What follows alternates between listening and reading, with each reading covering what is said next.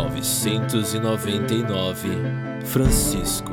O seu sangue caía sobre nós e sobre nossos filhos. Mateus, capítulo 27, versículo 25.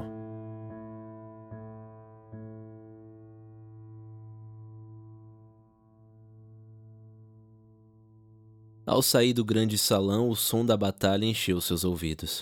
Francisco sentiu o luto de uma forma diferente.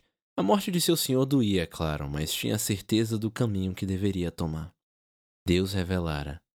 Poderia fechar os olhos e deixar que seus passos o levassem aonde fosse necessário. Seguiu pela cidade escura, a fumaça tomando as ruas. Podia ver as chamas se erguendo em telhados da parte baixa. Grupos de moradores se revezavam na tentativa de conter o incêndio enquanto pássaros de fogo cruzavam o céu. Nada daquilo tinha importância. A verdadeira batalha estava encerrada Restava amarrar a última ponta solta e seus pés o levariam para aquele que poderia dar o nó. Ao atravessar a praça da igreja, notou que um dos caldeirões ainda estava sobre uma fogueira acesa, apesar de todo o resto ter sido desmontado. A fome sequer apertou e já estão violando o jejum. Aproximou-se, esticando-se para espiar o que tinha lá dentro. Duas refugiadas alimentavam a fogueira. Francisco procurou pelas beatas, mas elas deviam estar ainda ocupadas lidando com os animais no penhasco. Ordenei que toda a comida fosse consagrada no penhasco como prova de nosso sacrifício, disse. As mulheres se viraram sobressaltadas. Não é, não é comida, padre, respondeu a mais velha. É apenas óleo, restos de gordura. E o que pretendem com isso? Apaguem já essa fogueira e se livrem do caldeirão, é uma ordem. Elas se entreolharam e não se moveram. Francisco respirou fundo.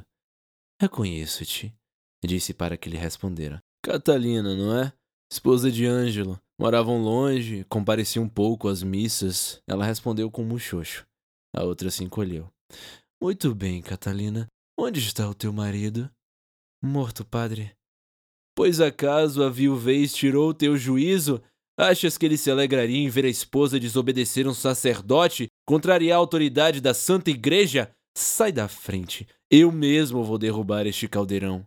A mulher sacou uma pequena faca das vestes e ergueu-a para Francisco. A outra abafou um grito. Por favor, gemeu ela. Tinha um brilho estranho no olhar, uma certeza desesperada. Estás louca, mulher!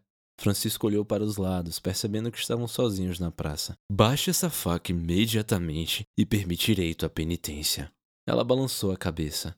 Ângelo morreu para que eu e nossos meninos pudéssemos escapar, disse. Os demônios o pegaram. Tivemos que nos esconder em um barranco por dias, mas os demônios também queimaram nossas lavouras e o nosso bebê mais novo não resistiu à fumaça. Eu vi o que eles fazem com as pessoas, padre. Eu vi. Só consegui entrar na cidade porque o Moro me abriu os portões. Ele pediu apenas para que eu e Ante aqui preparássemos o caldeirão e aguardássemos suas ordens. Foi tudo o que nos pediu. Cumpriremos, Sebastião.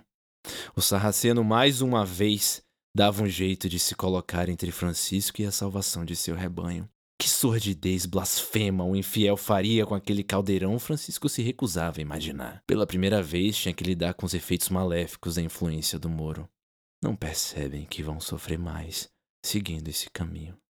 Estás disposta a entregar a tua alma por aquele pagão? perguntou. Não, respondeu ela. Estou disposta a me entregar por meus filhos, como fez o meu marido. Francisco impertigou-se. Não, jamais investiria contra aquela coitada seduzida que estava pelo mal. A um sacerdote não convém abandonar sua dignidade austera. Precisava remediar a fonte, seguir o plano de Nosso Senhor. Deus há de ser amado, disse Francisco, e deu-lhe as costas. Aquela era mais uma mensagem divina. Deus não poderia ser mais claro. A pequena prisão ficava quase ao lado da praça, uma vez que a maioria dos julgamentos e execuções acontecia diante da casa de Deus. A localização, no meio da cidade, também dificultava a fuga, tornando impossível alguém passar despercebido. Nesse momento, porém, não havia nenhum guarda, todos ocupados com a guerra do Moro, e só havia um preso. A ferramenta que Francisco utilizaria. É chegada a hora, Manuel. O homem estava nu, agachado junto a um canto. Tremia as costas em carne viva. Não sobreviveria ao castigo que Sebastião impusera. 150 chibatadas era muito, até para o mais forte dos homens. Os invasores enviados por Deus o salvaram no último instante. Manuel olhou para Francisco e avançou contra as grades. Veio tripudiar de mim? gritou. Você me traiu! Me deixou para morrer! Deixou que aquele pagão me humilhasse! Não, Manuel. Tu traíste a ti mesmo, deixaste que tua ambição te cegasse, mentiste para mim. Os homens não estavam do teu lado. Não me contaste sobre as mortes, como esperavas um resultado diferente. Manuel voltou para o canto da cela. Me deixe. Francisco abriu as grades e se afastou, dando passagem. Vê? Estás livre.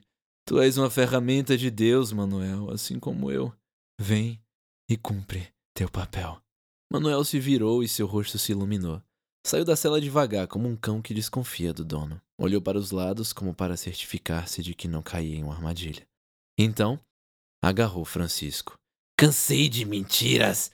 Você me desgraçou e eu sempre fui leal. Me deu um único motivo para não matá-lo agora mesmo.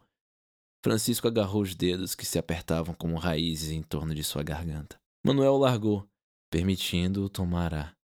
Não me importa o que julgam de mim, tossiu. Se é preciso escolher, prefiro que murmurem a meu respeito, não de Deus. É bom servir-lhe de escudo. Estou aqui cumprindo a sua vontade, tu só estás vivo porque também é vontade dele. Ou as chibatadas te fizeram menos cristão. Sou o único cristão dessa cidade. Se dizes, prova. Francisco apontou para a muda de roupas junto à parede.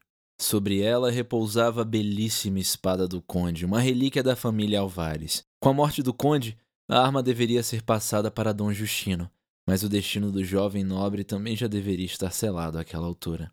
Então Francisco a recolheu ao deixar os aposentos do nobre falecido, mais uma ferramenta para o plano de Deus. Um sorriso largo se formou no rosto de Manuel, Provavelmente nunca sonhara tocar em uma lâmina daquela qualidade. Ergueu-a, testando seu equilíbrio, e desferiu dois golpes, cortando ar. O conde nunca me permitiria empunhar essa espada, disse. Nosso santo conde faleceu há pouco. Sem dúvidas, ele ficaria feliz de vê-lo em suas mãos, Manuel. É uma arma nobre que servirá a um propósito nobre. Diga-me, consegues lutar? Manuel riu.